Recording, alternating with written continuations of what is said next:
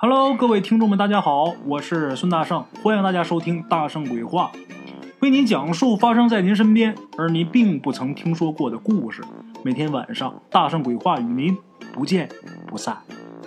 各位老铁们，大家好，咱们今天呢，接着来聊阴阳先生。今儿啊，咱来聊第四集。咱们上一集介绍了小五驴蛋啊，还有四叔。四叔呢，姓任，叫任如云；小五呢，叫任杰。上一集咱们介绍了，四爷呢曾经留下一本书，这本书的名字叫《任氏家言》。这本书里边啊记载了一段话，很简单的一段话啊。这个话的原文呢，我就不跟大伙叙述了。我跟大伙说一下这句话记录的是什么样的一件事。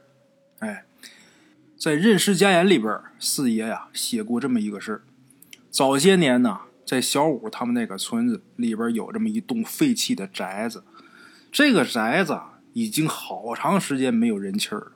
在这个村子的角落里边，像这种废的宅子，村里边还有几个，但是呢，其他的那些都成了狐狸还有野狗的天下，唯独这栋房子从来没有被动物们侵扰，就好像连老鼠都没有啊。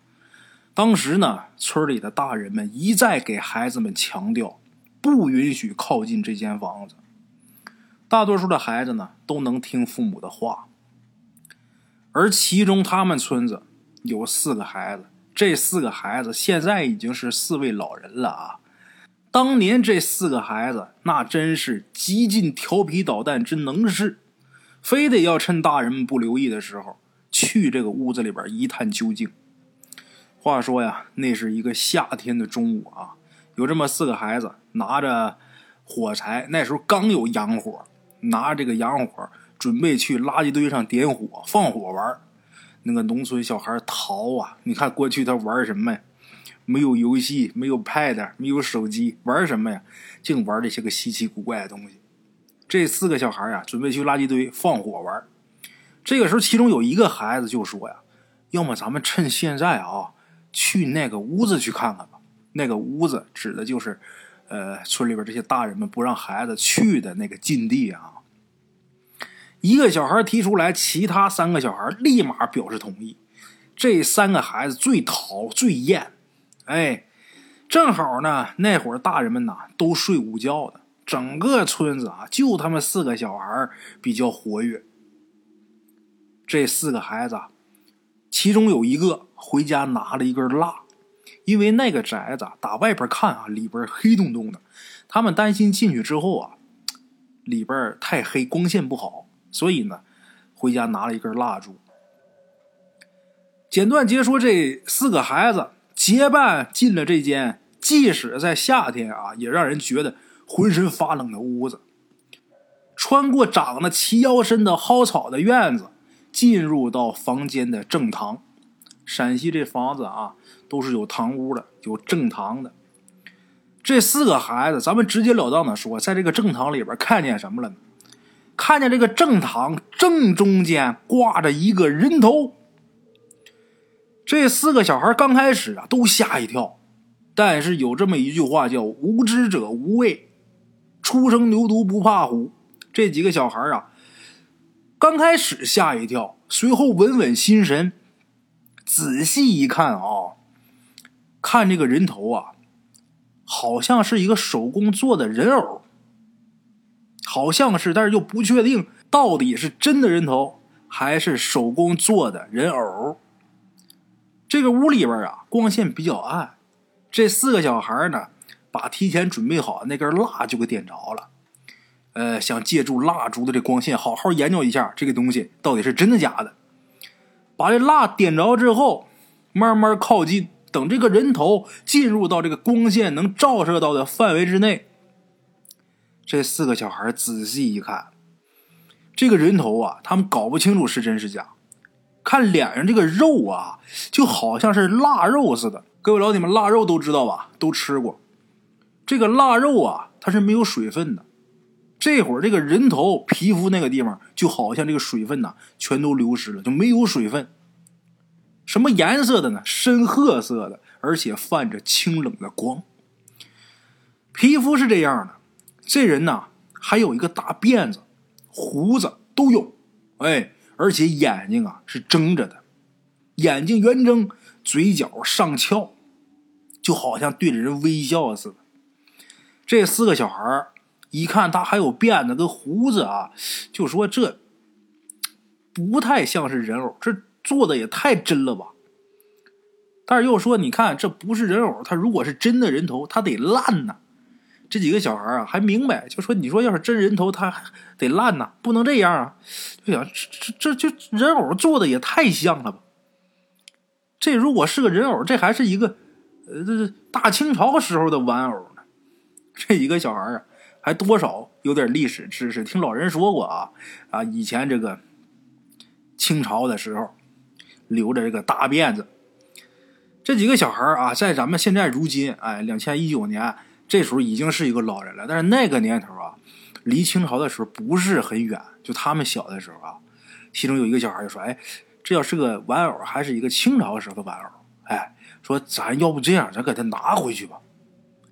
弄不好哪天用这个还能换点糖呢，是吧？”这几个小孩想着拿这个东西去换糖去，心想这老物件没准能值俩钱呢。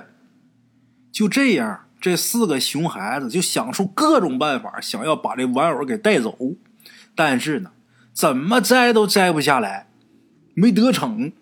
恼羞成怒之下，这四个小孩要么怎么说他淘气呢？我拿不走，我得不着，你你们别人也别想落手里边。他手里边不是拿着蜡呢吗？就这么的，这小孩拿蜡就把这个人头的辫子还有胡子就给烧了。哎，这个辫子一着的时候，还胡子着的时候，这几个小孩就听见啊，这个空洞的房间里边，各个方向啊都有这个骂人的声音，还有这个呵斥的声音啊，把这几个小孩吓得呀，立马就跑出去了。由于特别害怕，他们回家呢也不敢跟父母说，因为父母反复交代不允许到那儿去，他们还非得去，他也不敢跟爸妈说，怕挨打。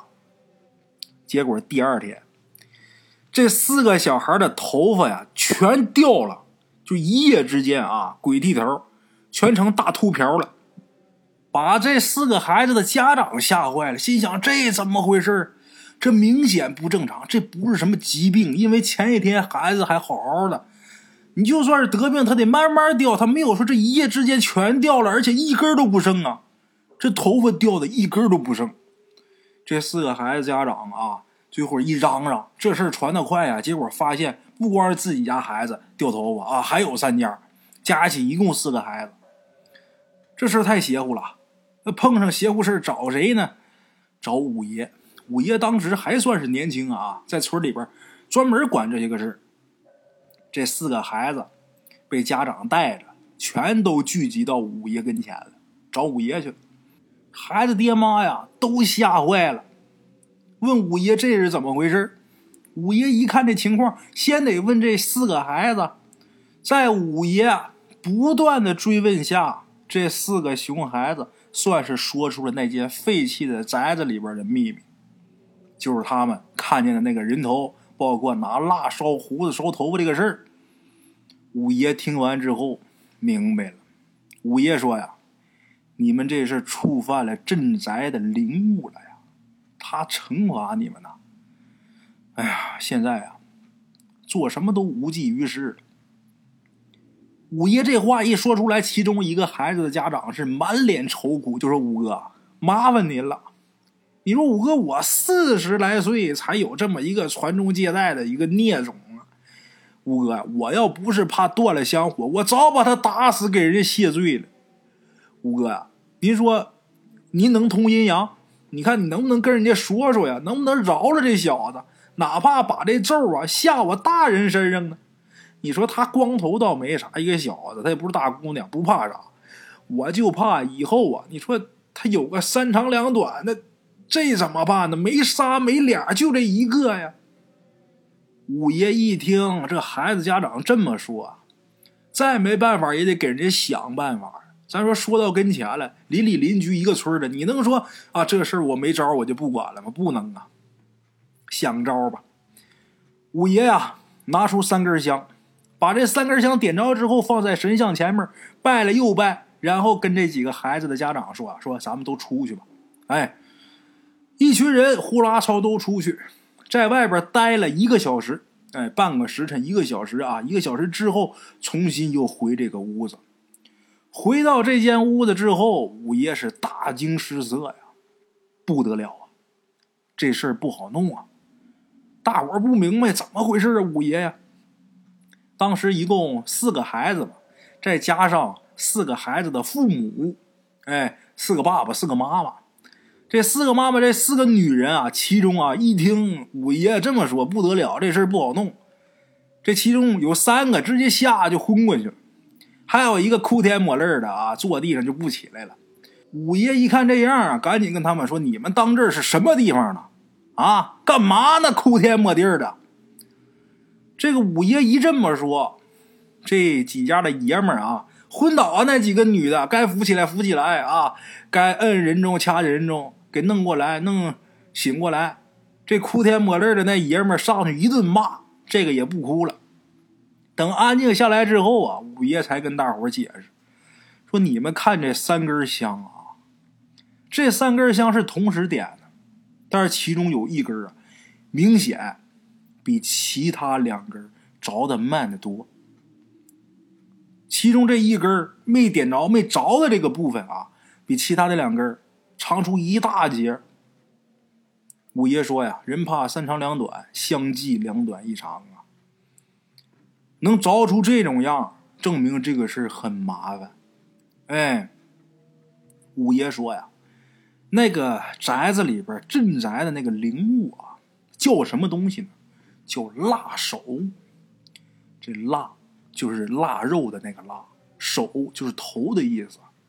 腊手，五爷说那个腊手啊，估计早就被人下了降了，降头的意思啊。说这个东西啊，比一般的鬼怪呀还要厉害。普通的鬼怪啊不害怕，普通的鬼怪有管他的，只要有管他的地方，他就好治，就能降住他。但是这个东西，这个辣手这个东西被下过降的这个辣手，不阴不阳的东西，它介乎于阴阳两界之间，谁也管不上它，就没法解。除非说找到下降的那个人，哎，但是啊，估计下降的那个人早就死了呀。五爷这番话一说出来。那四个孩子的家长一听啊，人家真不是拿架子，这个事儿真的很麻烦。其中有一个孩子的家长就跟五爷说：“五哥，您就真没办法了吗？你们老人家没有这事儿弄不了的呀。”的确是，五爷呀，一般说邪乎事儿，在他手里边基本上都是手到擒来的事要么人家怎么能管他叫笨仙呢？五爷这个人一听人家这么说，也觉得挺尴尬的啊。他也不想让人家小看，人老人家一直就是干这个的。咱说这个事儿要是弄不了的话，对自己的名声啊也不好听。五爷也爱面子啊。想了半天，五爷拿出一个香炉。这个香炉啊，跟普通的香炉没什么区别，但是这个香炉里边放着一种很白的、很细的沙子。看着跟白面似的，但是它是沙子。各位老铁们，我不知道你们有没有看过相声里边呃，说相声的啊。过去撂地儿的时候有这么一个绝活，什么呢？白沙撒字。那个用的那个白沙呀，就是那个小白石头碾成的细沙。五爷这个香炉里边这个沙子啊，跟那个很像，但是比那个还要细，看着跟面粉似的啊，非常干净，一尘不染。这个香炉啊，里边装的白沙，这个香炉上面啊盖着一层绸布。五爷把这香炉搬过来，把这个绸布啊给揭开。这香炉比较大，里边满满的这个白沙。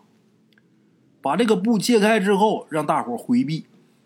五爷自己是焚香叩头，然后把刚才呃插的那三根香不是。两短一长嘛，把那根长的拔下来，然后嘴叼着这根香，跪在这个香炉前面。这个嘴叼着这根香，这根香的香火头正好杵到这个白沙里边。但是很奇怪啊，杵到白沙里边的香不灭，这香在这个白沙上开始写字，速度非常非常慢。哎，过了一刻钟十五分钟时间，五爷才看出一个完整的字体，什么呢？篆体，有这么一个佛字。哎，五爷恍然大悟。立马把那四个孩子给叫进屋，然后跟这四个孩子的家长就说呀：“现在有办法了，想要你们孩子保命的话，在这四个孩子的脑袋上烫上戒疤。戒疤大伙都知道，和尚脑袋顶上那个戒疤那个点儿啊啊，那九个点儿就是戒疤。这个戒疤呀，得怎么弄呢？”各位老铁们，估计可能像是杵这个烟疤跟香疤似的啊，跟香点着玩一杵，不是和尚啊，弄这个东西，管这东西叫烧戒。哎，一般人还批不出来这个，大圣我还真知道。就那个香啊，那个香就是那种锥形的那种香，很短的那种小香，在脑袋上摆着，摆九个，然后把这香点着，这香一直着，着到最后把这个头皮给烧烂，这叫烧戒。哎。这个五爷告诉这几个孩子的父母说：“想要孩子没事孩子脑袋上得烧这个戒疤，从此之后戒了五荤三宴才能保命。”那四个孩子的父母一看孩子有救啊，就要下跪磕头啊，愿意那不能不愿意，孩子保命要紧呐，烫两个疤算什么呀？但是一想起来呀，这和尚得戒色。这些孩子家长就有点担心你说这长大这不能不让他结婚啊？不结婚怎么传宗接代啊？就问五爷说这怎么弄啊？五爷笑了，就说：“嗨，这个没事儿，不是让他们真出家，不影响以后传宗接代。”哎，五爷呢给四个孩子烧了戒疤，孩子们疼的叫的那个惨呐，那能不疼吗？香在脑袋上着着。这父母啊，也难受，啊，也不忍心，但是一想能救命啊，虽然心疼，但是也无奈，摁着烧。等把这个戒疤烧完，五爷说呀，没事儿。哎，一看四个孩子平安了，这些个父母啊，领着四个小孩走了。哎，五爷呀，再仔细一看，刚才那个香炉里边，把五爷给吓一跳。他们走之后，五爷仔细一看，吓一跳。怎么呢？咱们得先介绍一下，五爷刚才用的这个方法，叼着香在里边写字啊，这叫什么呢？这也是伏击的一种。哎，在南方啊，伏击问米比较多。哎，五爷呢，他是北方人，但是他也会，他这也是伏击当中的一种。等这些孩子的家长啊。都走了之后，五爷仔细看了一下这个鸡，吓了一跳啊！怎么？原来那个“佛”字下面啊，还有一个很小的字，什么字呢？暂时的“暂”。这太明显了，那就是说，给脑袋烧戒疤这个事儿是暂时的呀！啊，把五爷吓得一身冷汗。之后五爷那一天心里边都是事儿，为什么？因为心里不落底，这个事儿他没给人家办明白。他心想怎么办？我现在问问谁去呢？五爷有能耐，咱们前文书都说过啊，他能请鬼，能请鬼差。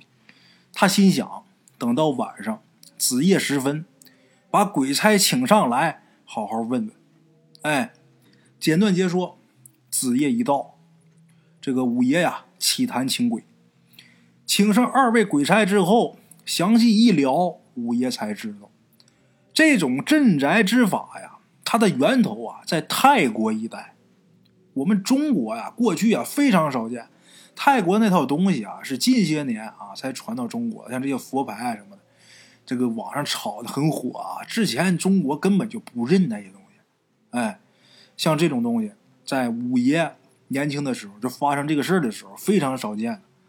由于所属不同啊，就是五爷的那套东西不能根治，哎，只能说找着懂得下降头的人，或者是直接下降的人，才能彻底解决这个事儿。五爷呢，他用的这个方法，就给这孩子脑袋上烧这个戒疤的方法，只不过是权宜之计，而且用过之后，五爷呢也是阳寿必损。哎，五爷听完之后郁闷了，这玩意儿损阳寿还不能根治。损点阳寿倒是没什么，反正啊，五爷不看重这个，重要的是什么呢？没根本上给人家解决问题。你说将来这几个孩子出事的话，那他这个面子还有整个任家的口碑，怕是要保不住。哎，后来五爷想啊，要么直接去看看那个辣手，看看那个下降头的人，他到底是怎么下的，说不定啊。还能有办法？哎，五爷想好了，正好这会儿这俩鬼差也在啊。五爷，真是说干就干啊，带着这俩鬼差，还带了一些礼物，趁着天黑呀，真就去了那个宅子了。各位老铁们，一般说到这儿就得说，欲知后事如何，且听下回分解。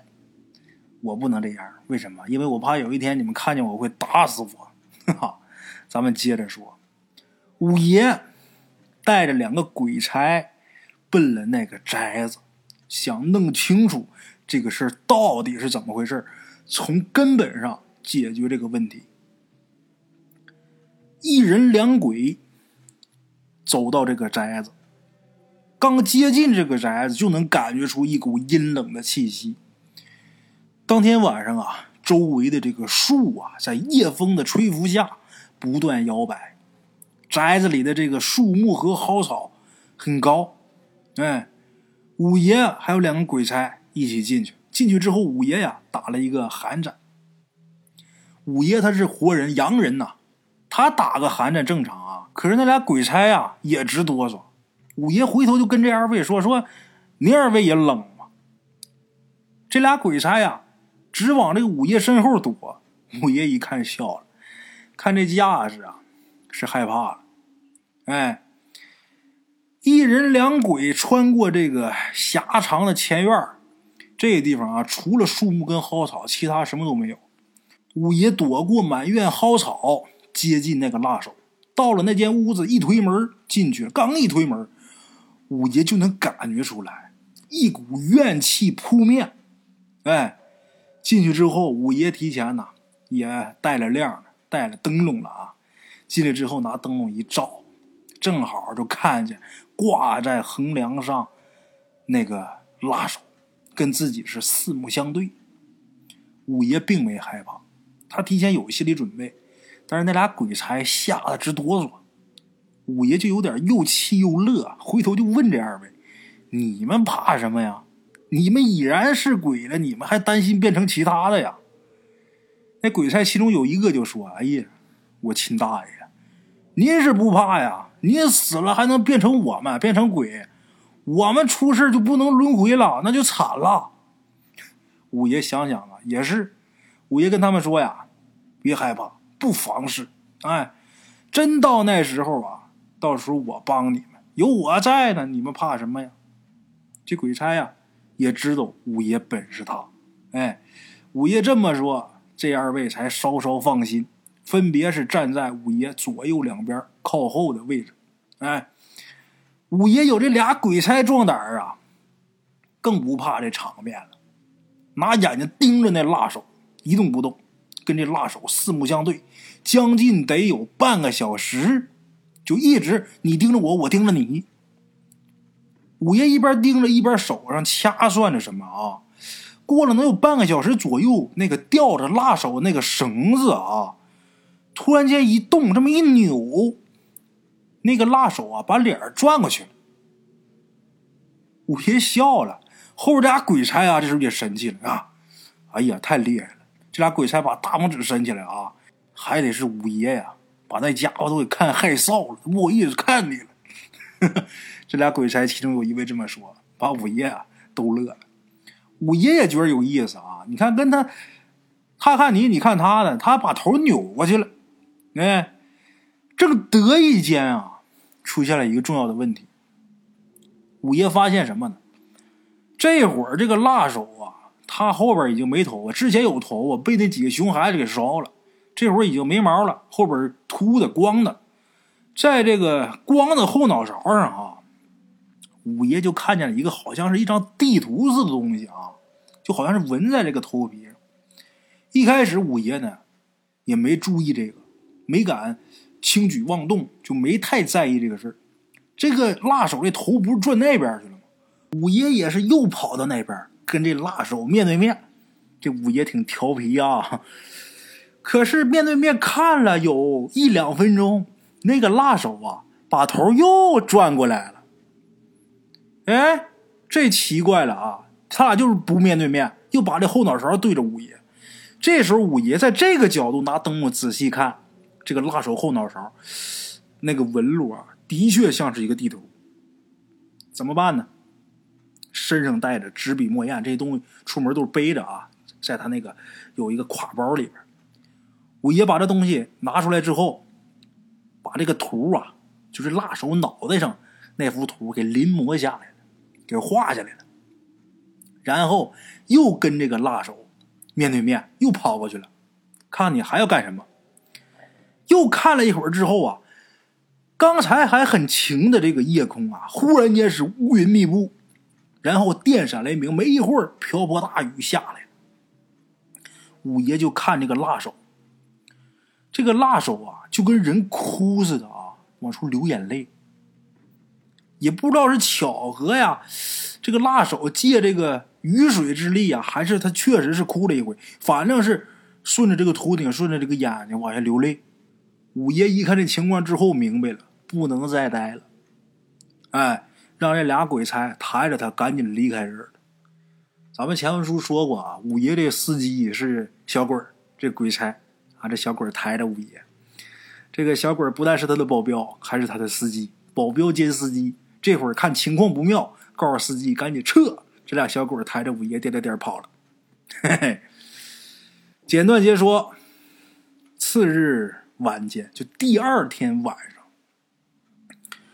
这个第二天白天，五爷研究一天，研究这个图，还真让他研究明白了。这个图画的这个地点啊，最后指向哪儿呢？指向城隍庙。哎，第二天晚上，五爷就按照地图上的描述，带人呐就到了城隍庙斜对面的一块空地上。这也是在那个图上明确标记着的。到那之后，五爷发现。这块空地上有那么一棵孤零零的大榆树，这个树长得很茂盛。五爷呢，就让人在这个树的周围呀开挖，费了好半天劲呢，才在这棵树下挖出一个大瓮。瓮大伙都知道啊，挖出一大瓮，这个大瓮上面有盖子，这盖子还用符贴着呢。挖着东西之后，大伙把挖出来这个瓮啊。给抬上来，五爷一看就是他找的，就是他，赶紧退散众人，自己打开封印，把这盖子给弄开了。这个盖子开开之后啊，一股恶臭啊扑面而来。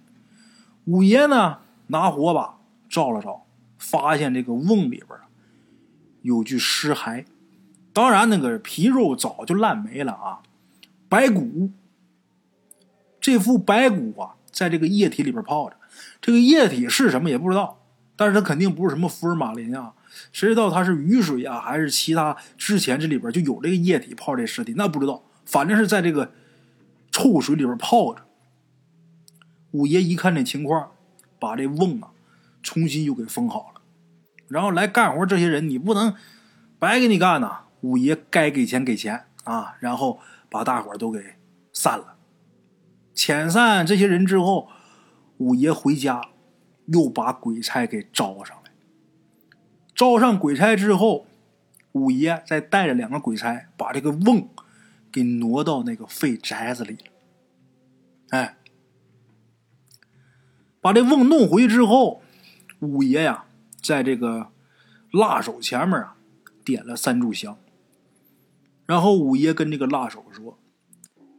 我按照你的指示，你给的这张图，把你的尸身给找回来了。我就想着你应该是让我去那儿找什么东西啊。我一看是你的尸身，这个对了，尸身我是给你找回来了，但是这个封印我解不了，我暂时就把这个尸身埋在你头的下面吧。等以后有机会，我的后人呐，也许能帮你复原，能帮你啊，尸首合到一起，啊。五爷说完这番话，那辣手居然点点头，哎，同意了。但是五爷说完之后，自己就后悔了，怎么的呢？五爷这么做，那四个孩子虽然没什么事儿，但是你答应人家了，你帮忙要帮到底呀，而且你还把你后人也给牵扯进来了，哎，自己后人呢，估计呀也得有个一劫。五爷说完这话，一想啊，嗨，没准这就是天意吧，啊！后来这个事儿暂且就放下了，然后五爷呢，把这事儿就记载在《任氏家言》里边，而且在那一页特意给后人留了一个记号。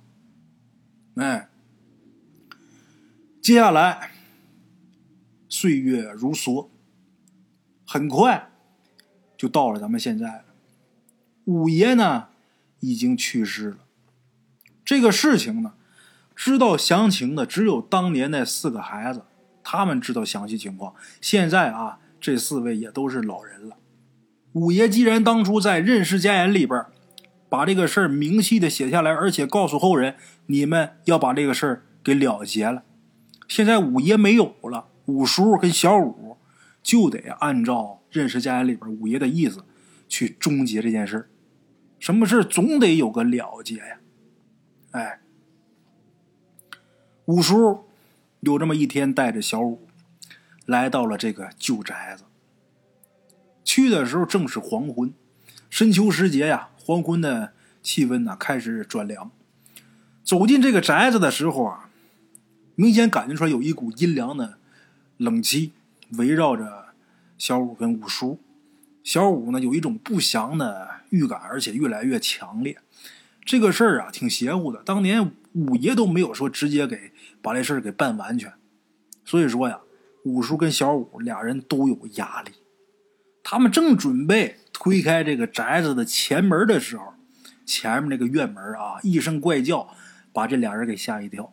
顺着声音一看，离大门不远有一棵树，树上有一只猫头鹰。这猫头鹰眼睛发亮。这一叫把俩人吓一哆嗦，哎，五叔呢正准备再次推门的时候啊，突然间手停了，看了一眼这猫头鹰，然后那家伙呀咕咕叫两声飞走了。这猫头鹰一叫啊，把整个宅子这个氛围啊，立马又变得更诡异了。等俩人进去之后，阵阵寒意袭来，齐腰深的杂草还有茂密的树冠，让这个地方所有的土地上都长满苔藓。这会儿啊，天也黑了。那天呢，这个天气也不太好，乌云汇集，没有月光，哎，没有星光。两个人呢，进到这个院子里，看到这个院子的房子的格局啊，很老套，哎，就跟这个农村最常见的这格局是一样的。周围这个围墙上啊，开个门，进去之后呢，是一个大院子啊。穿过这个院子呢，才进第二道门。这个就是宅子的主门了，也叫二门子。哎，这个二门子跟它对应的是后门，出去之后就是后院啊。小五跟五叔俩人啊，从二门子进了大堂。据他们掌握的这情况啊，刚进门，呃，三米左右就进到这个大堂里边，三米左右就是挂这个蜡手的地方。当时屋里太黑，呃，小五跟五叔。都拿着强光手电，进去之后把这手电筒一打开啊，把五叔跟小五吓一跳。他俩眼前的场景啊，真的是让他俩有点大吃一惊。怎么的呢？辣手倒是在的，但是在辣手跟前还躺着一具尸体。再看这个辣手啊，不像五爷这个《任氏家言》里边记载的，还有那四个人。四个当事人啊，描述的那样，不是像腊肉的，这会儿看他这个样子啊，就跟这个正常人的这个皮肤啊，虽然有差别啊，但是不至于像腊肉那样。最起码这个皮肤都已经鼓起来了，但是眼睛啊，通红通红的，很吓人。这个眼角啊，呃，有这个干了的血渍。五叔看了看之后，想了半天，然后五叔才说：“这个咒啊，已经解了，没咱们什么事儿了。”这话刚说出口，这个辣手啊，突然间动了。五叔刚说到这儿，这辣手突然间动了，五叔就意识到啊，自己可能失言了。不是没咱们什么事儿了。既然说五爷当年写下这东西，就证明我们必须得做点什么。那么做什么呢？这个《任氏家言》里边写着呢，就是将来五爷的后人呐，得帮着尸首合到一起去。五叔跟小五想到这儿，那咱就得把这个辣手下边那个瓮挖出来。然后把这个尸首最起码合到一处去，这可能是我们要干的。就这么的，五叔跟小五，他随身带着这个工兵铲就把这个瓮给挖出来。没多大一会儿就挖出来了。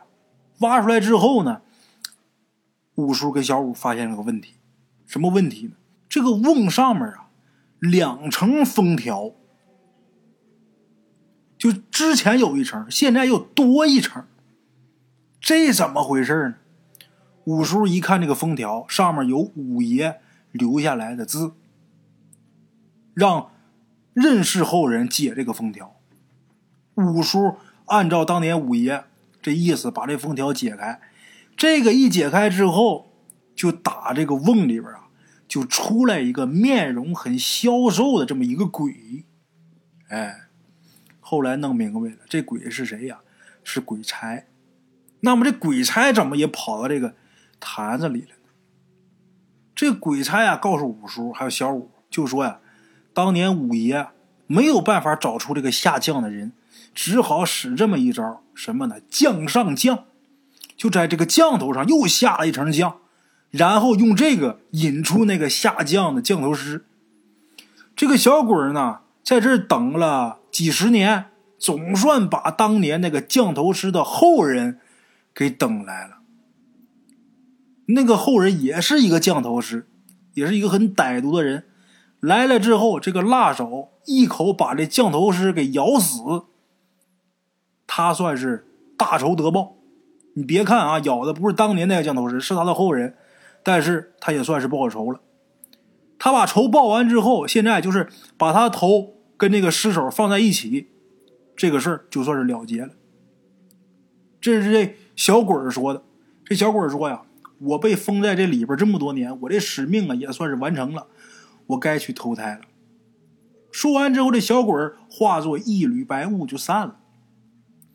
然后五叔跟小五啊就没多想，赶紧把那个蜡手给摘下来，摘下来之后放到这个瓮里，把之前的那个封啊都给解掉了，然后把这个瓮啊也就原地就埋那儿了，没动。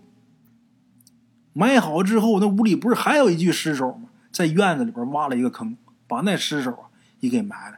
那尸首一看好多年，而且岁数很大，瞅那个头发呀，瞅那个样子，能看得出来，这会儿是干尸了。就当年死的时候，估计岁数没有一百也得有八十。赶紧挖个坑，把那也给埋了。弄好之后，他俩回家。回去当天晚上，五叔还有小五啊，都做了一个梦。在梦里边呢，都见着五爷了。五爷在梦里边啊，跟他俩说：“就说孩子，当时挖出这个辣手尸身的时候，我没有办法直接给他解决，所以说许诺说让后人呐来帮忙了结这个事儿。可是呢，我这话说出来我就后悔了，我怕呀你们解不了这个将，到时候把你们害了。”所以后来我利用鬼差呀，又下了一个将，在原本那个将上面，下这个将代价是我十年阳寿。孩子，你们还记得我是怎么死的吗？鬼抬轿的时候把我给扔下去了，这是天意呀，天意不可违呀。那个辣手那个男的，啊，辣手是一个男人的头，那个男的命苦，他老婆呀不仅偷人，还跟奸夫联手把他给害死了，而且把头给割下来，做成辣手悬在梁上，尸体呢扔在瓮里边，贴上封条，贴上这个下降的封条啊，给埋在呃城隍庙对面那榆树底下了。这就让他永世不得翻身呐！而且他这辣手挂在家里边，这个头挂在家里边，眼睛是睁着的。每天他得看着自己老婆跟奸夫通奸的情景，这是不是一般的耻辱？这种耻辱不是一般人能承受的。所以说他怨气极大。四个孩子呢，恰巧又烧了他这个辫子跟胡子。这个辣手本身怨气就很大的东西，所以啊，对这些孩子也是惩罚了一下。但是因为跟这几个孩子啊仇恨不大，所以呢，对这几个孩子也没造成什么生命威胁。后来我又下了这个降之后，过了能有二十年，就打南面来这么一个降头师，死在了那个屋子里边，被这辣手给咬死。我断定那个就是降头师。当时其实我自己就可以把这辣手摘下来。给他放到瓮里，把这事给了了。但是为什么我没有干，留给你们干呢？因为当初我是这么许的诺，让我认识后人来了结这个事儿，所以把这个留给你们。啊，如今呢，这个事儿啊也算是圆满了。小五跟五叔全都梦到五爷跟他说了这么一大段话。哎，醒来之后啊，俩人都挺开心。在梦里边见着五爷呀，跟生前一样，而且精神特别好，俩人都挺开心。这个事儿啊，算是结束了。又过了一段时间之后啊，在一个炎热的夏天的中午，这四个老头一起来找五叔。找五叔的时候，把这个帽子给脱下来。五叔跟小五都看见了，这都活这么大岁数了，从来没长过头发。结果这四个人啊。开始往出长头发了，除了那几个烧的那几个戒疤的地方不长，其余地方开始往出长头发了。这就证明啊，那诅咒啊解了，一切都结束了。哎，现在偶尔啊，从那个宅子门口路过的时候啊，里边各种虫子叫、蛐蛐叫、蝈蝈叫，响彻一片。好了，各位老铁们，咱们今儿这故事啊就到这儿。非常感谢各位老铁的收听啊！明天同一时间，大圣鬼话不见不散啊！的茶楼，人影错落。用声音细说神鬼妖狐，用音频启迪人生。欢迎收听《大圣鬼话》。Hello，大家好，我是主播孙宇，吃完了饭，然后就回到自己的课室上喜马拉雅、百度搜索“大圣鬼话”，跟孙宇、孙大圣一起探索另一个世界。那天山女子独守枯城，也只是感谢鬼友们，感谢鬼友们，感谢鬼友们。一路陪伴，大圣鬼话，见字如面。欲知后事如何，且听我下回分说。